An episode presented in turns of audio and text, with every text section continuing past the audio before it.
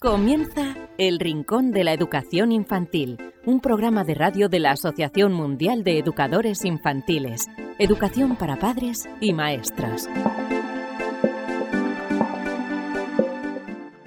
Hola a todos queridísimos amigos y seguidores del Rincón de la Educación Infantil, bienvenidos una semana más a este vuestro programa en el que os eh, hablaremos de la educación de los más pequeños y concretamente en esta ocasión en el 255 hablaremos con Ana María Rosa tiene un proyecto llamado eh, Arborecer y es eh, un intento de acercar la naturaleza, eh, los cuentos y otras muchas cosas a los más pequeños, incluso también a los mayores, que, nos hace bastante falta. Así que este será el tema principal de mm, este programa 255. Ya sabéis que nos podéis escuchar a través de los podcasts en iVoox, en iTunes, en Spreaker, en Spotify, a través de Google Podcast, también a través del canal de YouTube de la Asociación Mundial de Educadores Infantiles y eh, a través de Radio Sapiens, donde todas las semanas se emite el programa.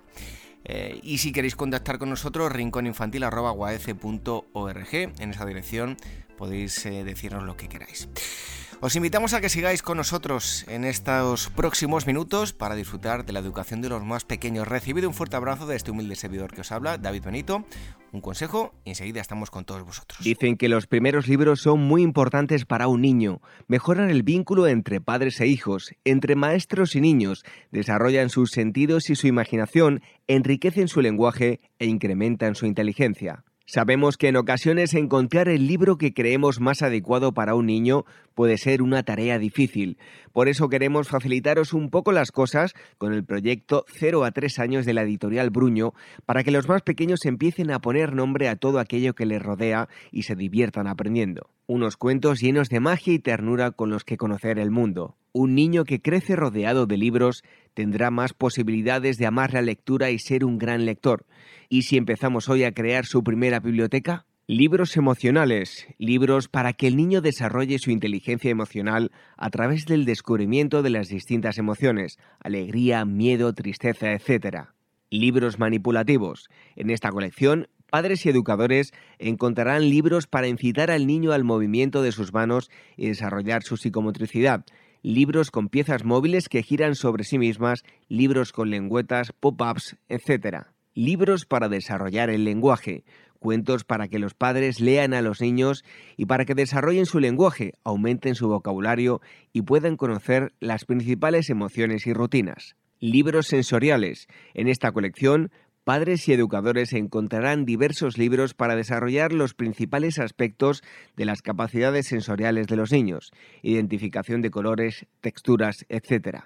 Libros lógicos, libros para que el niño desarrolle su inteligencia lógica a través de asociaciones, búsquedas, descubrimientos, etc el proyecto 0 a 3 años de Bruño, recomendado por la Asociación Mundial de Educadores Infantiles, AMEI-UAEF. El Rincón de la Educación Infantil, la radio de la Asociación Mundial de Educadores Infantiles.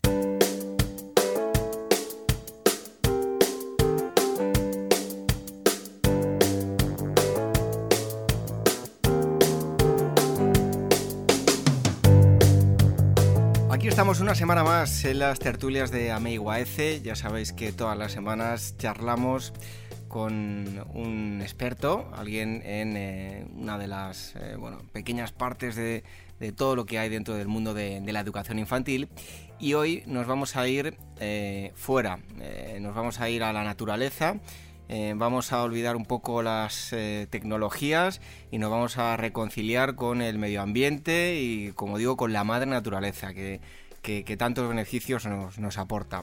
Y para ello nos vamos a ir con alguien que pertenece a un, lo diremos, a un proyecto llamado eh, Arborecer. Ella es eh, Ana María Rosa, es eh, gestora cultural, educadora ambiental y mm, arte educadora y además, como decía, coordinadora de Arborecer. Ana María, muchísimas gracias por estar aquí con nosotros en las tertulias de AME y en los podcasts del Rincón de la Educación Infantil. Gracias por la invitación, encantada. Bueno, lo primero de todo, eh, pregunta obligatoria, ¿en qué consiste eh, Arborecer? Pues mira, Arborecer es una propuesta mm, de sensibilización ambiental a través de la danza. Es un proyecto que nace con el intuito de acercar a la gente a la naturaleza Y mm, en la presentación decías, ¿no? De, salir fuera y tal, y justamente también traemos esta mm, eh, provocación que para mm, conectarnos con la naturaleza a veces hace falta ir hacia adentro, hacia nosotros mismos.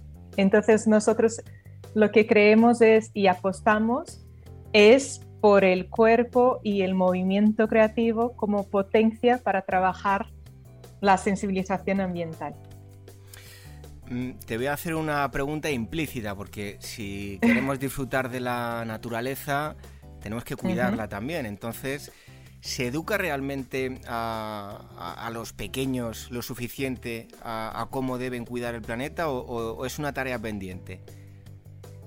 Yo creo que es una tarea mm, que, que está en desarrollo, es algo que estamos haciendo. Hay, hay movimientos, eh, yo conozco muchas iniciativas, pues que sí, que se, se trabaja, se están, em, están concienciados, pero sí que es verdad que también, por otra parte, hay mm, propuestas que no están con el cuidado y la naturaleza en el centro. Entonces yo creo que son cosas que tenemos que mm, unirnos para que cada vez más y más personas mm, trabajen y consideren la naturaleza y el medio ambiente como un tema imprescindible. Bueno, hacéis formación em, y cursos también, no solo a pequeños, sino también a familias y, imagino que también a docentes, ¿no? Eh, eso es, sí, nosotros trabajamos desde talleres puntuales eh, y también en procesos y, propuestas más mm, de formación. Trabajamos con pequeños, trabajamos con familias, de hecho estamos con unos talleres eh, que llamamos Cultivando Palabras, Cuentos en Movimiento, con familias en casa del lector. Trabajamos con profesorado, eh, para que luego ellos también puedan llevar todo esto a sus clases, a sus aulas, a sus, al, alumnado. Entonces, nuestra idea es mm, trabajar eh, de manera al público general, tanto peques, mm, jóvenes, es un público que todavía no, no hemos llegado, pero estamos ahí, porque yo creo que el, el tema medioambiental eh, tiene que estar presente en cada fase de, nuestra, de nuestras vidas y entonces nuestra idea es llegar a todo el público. Pero sí que es verdad que nuestro enfoque principal es la infancia, familias y el profesorado. Oye, y están, eh, hablabas ahora de los jóvenes, ¿no? Y te hablo de, generaciones. ¿Están más preparados y concienciados, eh, pues, o van a estarlo por lo menos, las nuevas generaciones más que los propios padres porque sin entrar a hacer eh, valoraciones políticas, ni mucho menos, no queremos entrar en ese campo, pero escuchaba de algún político eh, que el hecho de, hablar de cambio climático y, de energías renovables en lugar de las energías que hemos utilizado fósiles de toda la vida, hablaba de fundamentalismo verde, que a mí la verdad es que me ha chirriado bastante, ¿no? ¿Van a estar más preparados, por lo menos eh, los pequeños, que, los adultos? Yo creo que sí, porque la verdad es que estamos viviendo y están y, están y van a crecer en este mundo, que cada vez más toda, todas las cuestiones climáticas y medioambientales en general va a estar, va, va, a formar parte de su día a día. Entonces es imposible que esto no, no no forme parte de, su ser y de su forma de ver, pensar y actuar en el mundo, ¿no? Y igualmente mm, dentro del aula, yo creo que el profesorado cada vez más mm, la tendencia es, o espero que sí, tratar de estos temas en el, día a día, ¿no? en, el, contenido de, clase. Entonces yo espero que, que sí. Bueno, eh, al mismo tiempo que puede que estén más preparados, pero tal vez, pues si echamos la vista atrás, 20, 30, 40 años, esos niños pasaban mucho tiempo en zonas rurales, en el pueblo, en el pueblo de los papás, pero eh, están más preparados teóricamente, pero el hecho de bueno, pues estar en contacto con, la naturaleza, de, conocer bien lo que nos rodea. Eh, ¿Crees que esas generaciones necesitan, sí tienen mucha información, pero necesitan más experiencias en primera persona eh, de estar en contacto con, la naturaleza, porque tendemos a ir a las ciudades y el hecho de ir al campo y a la naturaleza es como algo excepcional, ¿no?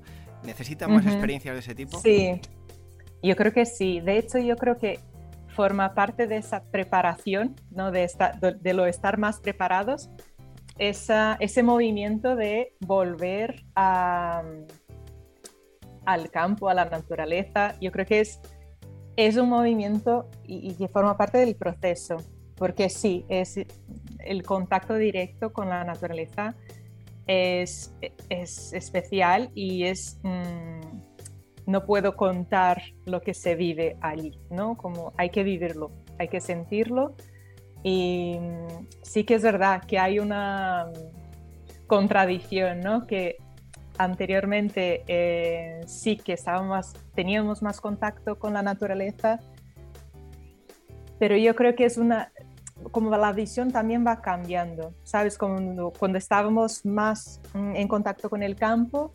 lo ideal de desarrollo y de lo que está bien y lo que es moderno mm, estaba en otro sitio y ahora como que va volviendo. Yo creo que forma parte también de, nuestro aprendizaje estos ciclos, ¿no? Que vamos y volvemos un ratito y luego para seguir caminando. Bueno, tenéis varios talleres. Em, hay uno de ellos que me ha parecido curioso y que llamáis vosotros eh, Corpomancia. ¿De qué se ah, trata y, qué beneficios tiene? Sí, mira, Corpomancia en realidad es Corpomancia, porque es el nombre em, es bueno, es una propuesta que viene de Brasil, yo soy brasileña, y es una propuesta que hemos desarrollado ahí con un grupo de artistas, y se trata de, es un juego, un juego de, de mesa, con tablero, con cartas, con dados, y corpomancia es descubrir a través del cuerpo, ¿no? Y entonces la idea de este taller es descubrir la naturaleza a través del cuerpo. En este taller vamos a jugar y mm, hay unas cartas, em, hay unas cartas que son las partes del cuerpo, que son las con las que vamos a bailar. Dependiendo de cuánto sale en el dado, pues puedo bailar con la cabeza y la pierna izquierda. Y entonces hay otro grupo de cartas que, mm, que son em, el estímulo del movimiento. Entonces, en la preparación del juego vamos a, trabajar estas cartas con estímulo de movimiento, eh, inspirándonos en la naturaleza. Entonces, una vez vayamos eh, a jugar en la naturaleza, mucho mejor, mucho más fácil y, todo eso va, va, a traer nuestra... Todo eso va a estar en nuestra danza, en este juego. Entonces es un juego de tablero que formamos equipos y vamos jugando, pero ganamos todos. Bueno, eso está muy bien, lo de, lo de ganar todos. Em, otra de las actividades, las danzas circulares. Cuéntanos en qué consisten.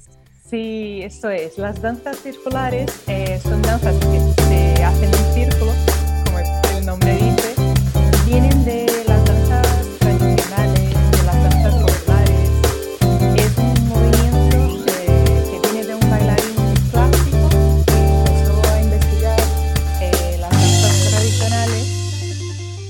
Entonces como más o menos ha hecho como una mezcla de algo más de técnica y de pasos coreografiados con eh, las tradiciones de todo el mundo.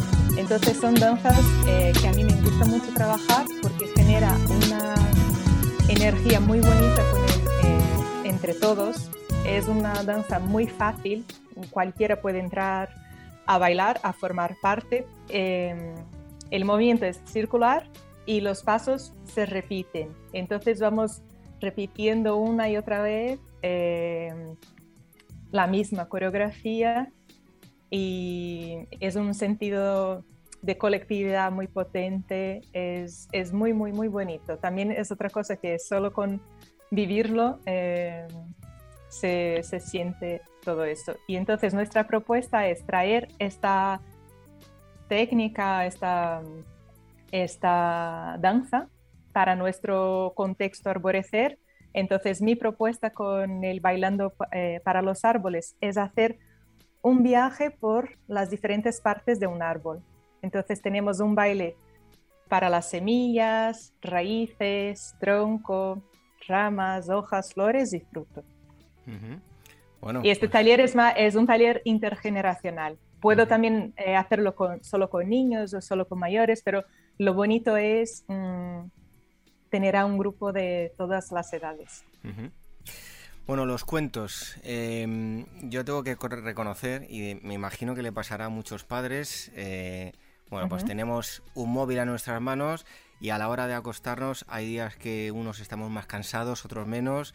Algunos días tenemos fuerzas para contar un cuento, otros días mal hecho tiramos de móvil para poner un cuento antes de, dormir, pero escuchar un cuento y que te lo cuenten en la naturaleza, pues tiene que ser pues una experiencia y una sensación completamente diferente a lo que os estoy contando, ¿no? Eso también lo hacéis vosotros. Sí, eso es otra manera, claro que sí. El, entorno, pues, cambia muchísimo, cambia muchísimo todo, ¿no? Como el, desde el estado del cuerpo, cómo, cómo nos sentamos, cómo miramos, cómo escuchamos, las emociones están ahí y los sentidos están a flor de piel. Entonces es una, una manera más de, de, potenciar este tipo de actividades.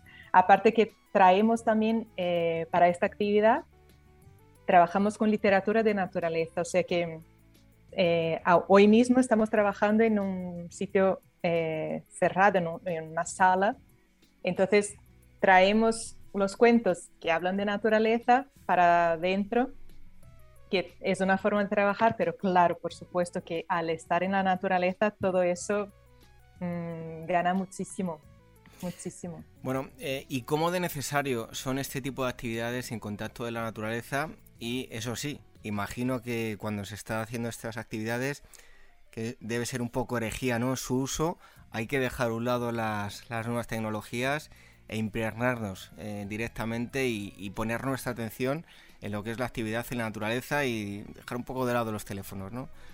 Claro, hay que poner la atención en, otro tipo de tecnología que nuestro cuerpo y en la propia naturaleza, que es pura, vamos, es maravillosa. Entonces, sí, es un ejercicio, yo creo que bastante necesario. Eh, a veces no nos damos cuenta de, lo importante que es que está desconectar para conectar y reconectar con la naturaleza. Mm, al principio creo que puede costar un poco, pero yo creo que después es, mm, eh, al estar en movimiento y con atención plena en aquella actividad en la naturaleza, es, no sé, yo creo que es rápido porque forma parte de nuestro ser, ¿no? estar en la naturaleza. Entonces yo creo que la conexión ya mm, se genera si, hay una facilitación y un ambiente eh, acogedor y, con cuidado, pues yo creo que es, es fácil olvidarnos de esa tecnología y conectarnos con, con esta otra que somos nosotros y eh, la naturaleza. Además es que la naturaleza es como una medicina, nunca, nunca mejor dicho, natural, porque vemos a niños hiperactivos que están pues sobresaturados de información, de estímulos. Eh, un día que pasan en el campo llegan a, casa muertos, derrengados y caen en la cama directamente, mientras que si no se ejercitan, están con los, eh, con los teléfonos móviles, con las consolas, pues no hacen ningún tipo de gasto calórico eh, y, luego les cuesta incluso dormir. Eh, doblemente, eh, pues nos vamos a ver mucho mejor a la cama, ¿no? Con este tipo de actividades. Sí, sí, totalmente. Es que volvemos a nuestra esencia, que es la naturaleza y el movimiento. Nosotros estamos mm, hechos para movernos, ¿no? Como es lo más natural. Y es verdad que tanto niños como adultos nos movemos cada vez menos, ¿no? Estamos ahí con el móvil o la tele, como son actividades más eh, estáticas y que, por supuesto, cuando volvemos a conectarnos con esta naturaleza, que es nuestra esencia, pues nos ayuda un montón, nos relajamos, estamos como mucho más creativos, activos, em, felices, la verdad. Bueno, ya para terminar, háblanos un poco de vuestro proyecto, dónde os pueden encontrar la, gente, dónde pueden contactar con vosotros y dónde lleváis a cabo los, los talleres. Sí, mira, tenemos una web que es arborecer.com. Estamos en Instagram, arroba arborecer. Estamos en Facebook, también arborecer y en YouTube. Eh, pues dejo también mi correo electrónico por si acaso, eh, info y estaremos encantadas de, conocer a más gente, que vengáis y, intercambiar con, con todos tenemos eh, trabajamos esto, como os decía, con, con, talleres, con formación de profesorado, con procesos más creativos y artísticos. Tenemos una, una performance, un espectáculo, eh, también en la naturaleza que podemos hacer como campañas escolares o campañas para familias, eh, de todo un poco. Ya os invito a, a conocernos un poquito más. ¿Y os movéis solo en la Comunidad de Madrid o también salís fuera? Salimos fuera, no mucho, pero sí que ya hemos hecho cosas fuera y nos encantará salir y, compartir todo esto a más gente y en distintos lugares. Muy bien, pues recomendamos esa página web arborecer.com y ahí vais a encontrar eh, toda la información. Em, a Ana María Rosa le damos las gracias por haber estado aquí con, con nosotros. Un fuerte abrazo y hasta muy pronto. Muchas gracias. Un abrazo.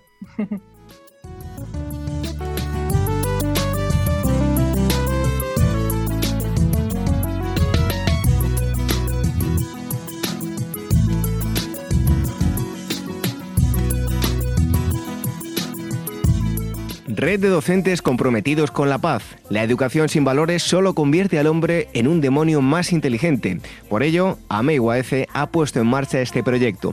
Un docente comprometido con la paz es un profesional de la educación infantil o primaria que sabe y cree que la docencia es la tarea que más puede transformar la sociedad y que quiere conseguir un mundo mejor, más justo, más equitativo, más amable y en consecuencia más feliz.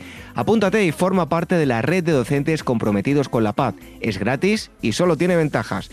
Visita la siguiente web uaece.org barra docentes comprometidos. Como dijo Nelson Mandela, la educación es el arma más poderosa que puedes usar para cambiar el mundo. Red de docentes comprometidos con la paz.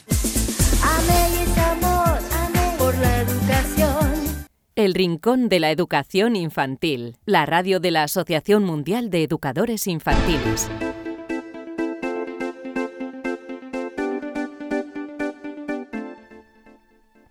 Hasta aquí este programa número 255 del Rincón de la Educación Infantil, donde os hemos acercado un poquito más la naturaleza mm, a pequeños y también a mayores con el proyecto llamado Arborecer. Hemos estado hablando con Ana María Rosa sobre ese bonito proyecto. Ya sabéis cómo podéis contactar con, ella. Os hemos dado todas las indicaciones eh, durante el programa.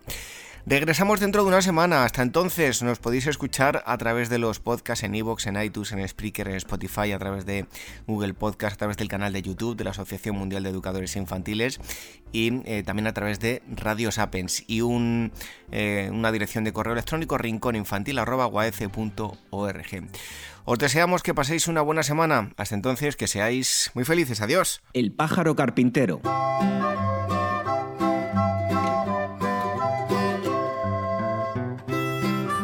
Una mañana muy temprano, cuando todavía no salía el sol, se oía en todo el bosque el toc-toc de un pájaro carpintero que trabajaba en un árbol. En ese momento, pasó por allí una paloma que muy amablemente le preguntó, ¿Qué haces, amigo carpintero? Estoy haciendo una casita, porque la mía se la llevó el viento y no tengo dónde vivir. ¿Y por qué no le pides ayuda a tus vecinos?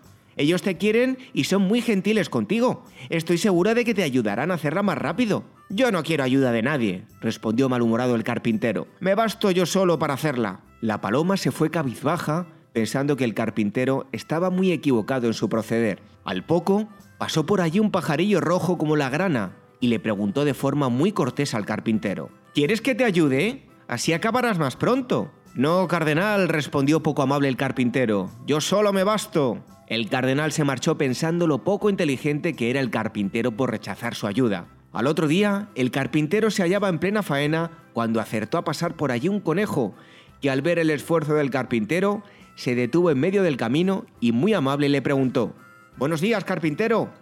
¿Quieres que te eche una manilla para acabar tu casita? No, señor, fue la seca respuesta del carpintero. Yo solo me basto. Y el conejo se alejó refunfuñando de lo poco amable que había sido el pájaro carpintero. Y he aquí que de pronto en el bosque se dejó de escuchar el toc-toc del carpintero. Y así durante varios días. Y dio la casualidad que por el árbol del carpintero pasó de nuevo el conejo, que de pronto escucha que alguien se quejaba. Y muy curioso y muy gentil, preguntó, ¿Quién se queja de ese modo tan lastimero? Soy yo, respondió el carpintero. Ay, me duele todo el cuerpo. Por estar solito haciendo mi casita me he caído y no puedo moverme. El conejo, al ver al carpintero tan enfermo, y como él era muy amable, llamó a los otros animalitos del bosque, el cardenal, la paloma y otros más, que entre todos cargaron al carpintero y lo llevaron a curar a la casa del doctor Pato. Cuando el carpintero abrió los ojos y miró a su alrededor, vio a todos sus amigos junto a él. En ese momento se dio cuenta de lo amables que estos siempre habían sido con él, y a los que había tratado tan mal y poco gentil, y se sintió tan mal que se echó a llorar. No llores, carpintero, pero que esto te sirva de lección para que aprendas que todos somos tus amigos y siempre te vamos a ayudar. Gracias amigos, respondió el carpintero.